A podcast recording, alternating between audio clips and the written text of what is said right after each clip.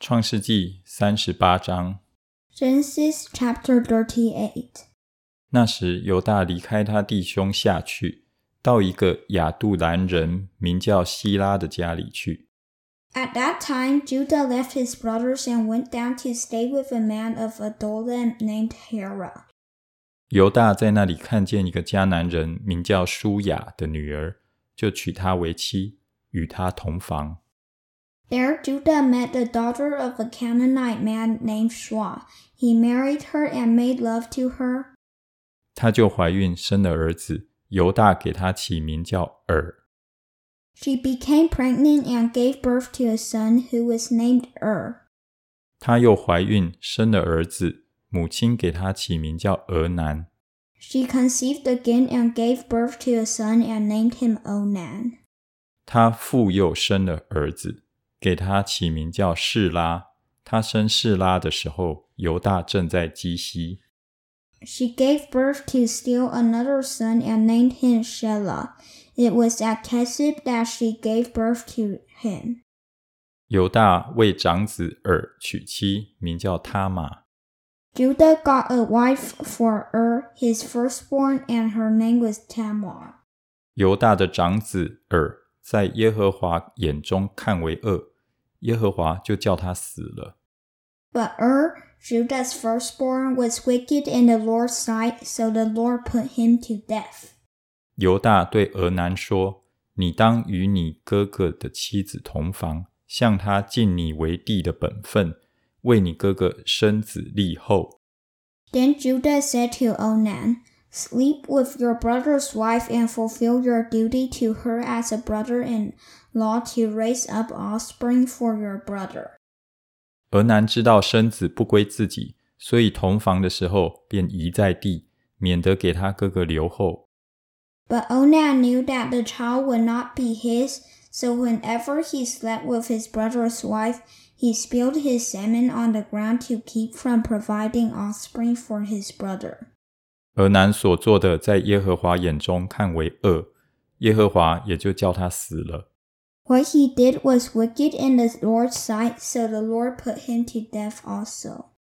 犹大心里说：“恐怕示拉也死，像他两个哥哥一样。”就对他儿父他玛说：“你去，在你父亲家里守寡，等我儿子示拉长大，他玛就回去住在他父亲家里。” Judah then said to his daughter-in-law Tamar, Live as a widow in your father's household until my son Shelah grows up. For he thought he may die too, just like his brothers. So Tamar went to live in her father's household. 过了许久，犹大的妻子舒雅的女儿死了，犹大得了安慰，就和他朋友亚杜兰人希拉上亭拿去， 到他剪羊毛的人那里。 After a long time, Judah's wife, the daughter of Shua, died. When Judah had recovered from his grief, he went up to Timnah to the men who were shearing his sheep, and his friend Hera the Adullamite went with him. 有人告诉他玛说：“你的公公上亭拿剪羊毛去了。 When Tamar was told, your father-in-law is on his way to Timnah to shear his sheep. sheep。他玛见示拉已经长大，还没有娶她为妻，就脱了她做寡妇的衣裳，用帕子蒙着脸，又遮住身体，坐在亭拿路上的伊拿印城门口。She took off her widow's clothes, covered herself with a veil to disguise herself, and then sat down at the entrance to Enaim which is on the road to Timnah. For she saw that, though Shelah had now grown up, she had not been given to him as his wife. 犹大看见她，以为是妓女，因为她蒙着脸。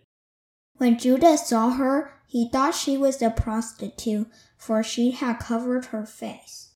犹大就转到他那里去，说：“来吧，让我与你同寝。” 他原不知道是他的儿妇。他玛说：“你要与我同寝，把什么给我呢？” Not realizing that she was his daughter in law, he went over to her by the roadside and said, Come now, let me sleep with you. And what will you give me to sleep with you? she asked. 犹大说：“我从羊群里取一只山羊羔，打发人送来给你。”他玛说：“在未送以先，你愿意给我一个当头吗？”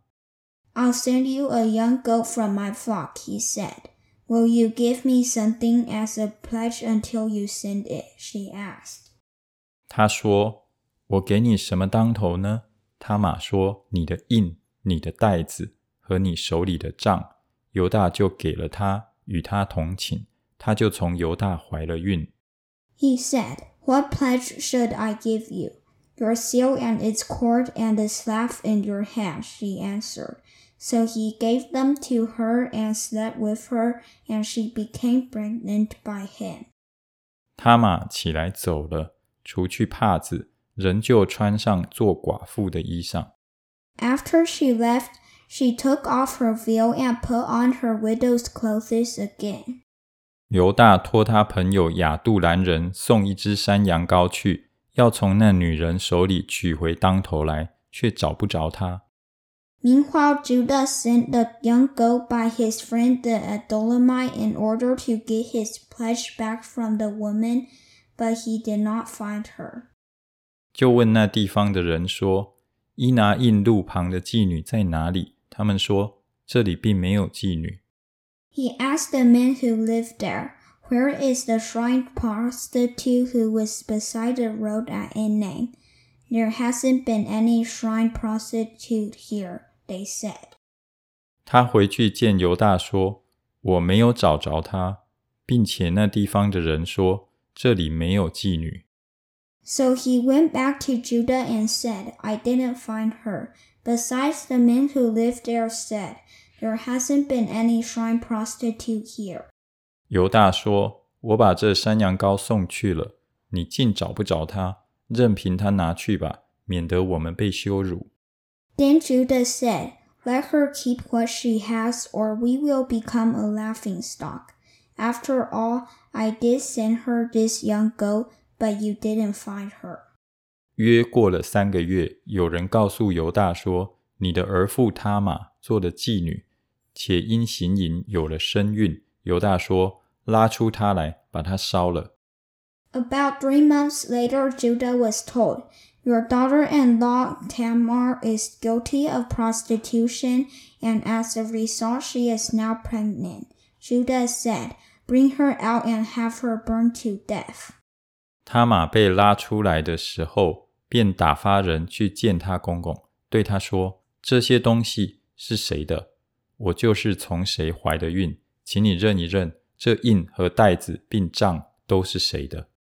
As she was being brought out, she sent a message to her father-in-law. I am pregnant by the man who owns these, she said, and she added, See if you recognize whose seal and cord and staff these are. 犹大承认说，他比我更有义。因为我没有将她嫁给我的儿子示拉，从此犹大不再与她同寝了。Judah recognized them and said, She is more righteous than I, since I wouldn't give her to my son Shelah, and he did not sleep with her again. 他玛将要生产，不料她腹里是一对双生。When the time came for her to give birth, there were twin boys in her womb. 到生产的时候，一个孩子伸出一只手来， 收生婆拿红线拴在他手上，说：“这是头生的。” As she was giving birth, one of them put out his hand, so the midwife took a scarlet thread and tied it on his wrist and said, "This one came out first." 随后，这孩子把手收回去，他哥哥生出来了。收生婆说：“你为什么抢着来呢？”因此给他起名叫法勒斯。But when he drew back his hand, his brother came out, and she said, So this is how you have broken out. And he was named Perez. 后来他兄弟那手上有红线的也生出来，就给他起名叫谢拉。Then his brother, who had a scarlet thread on his wrist, came out, and he was named Zerah.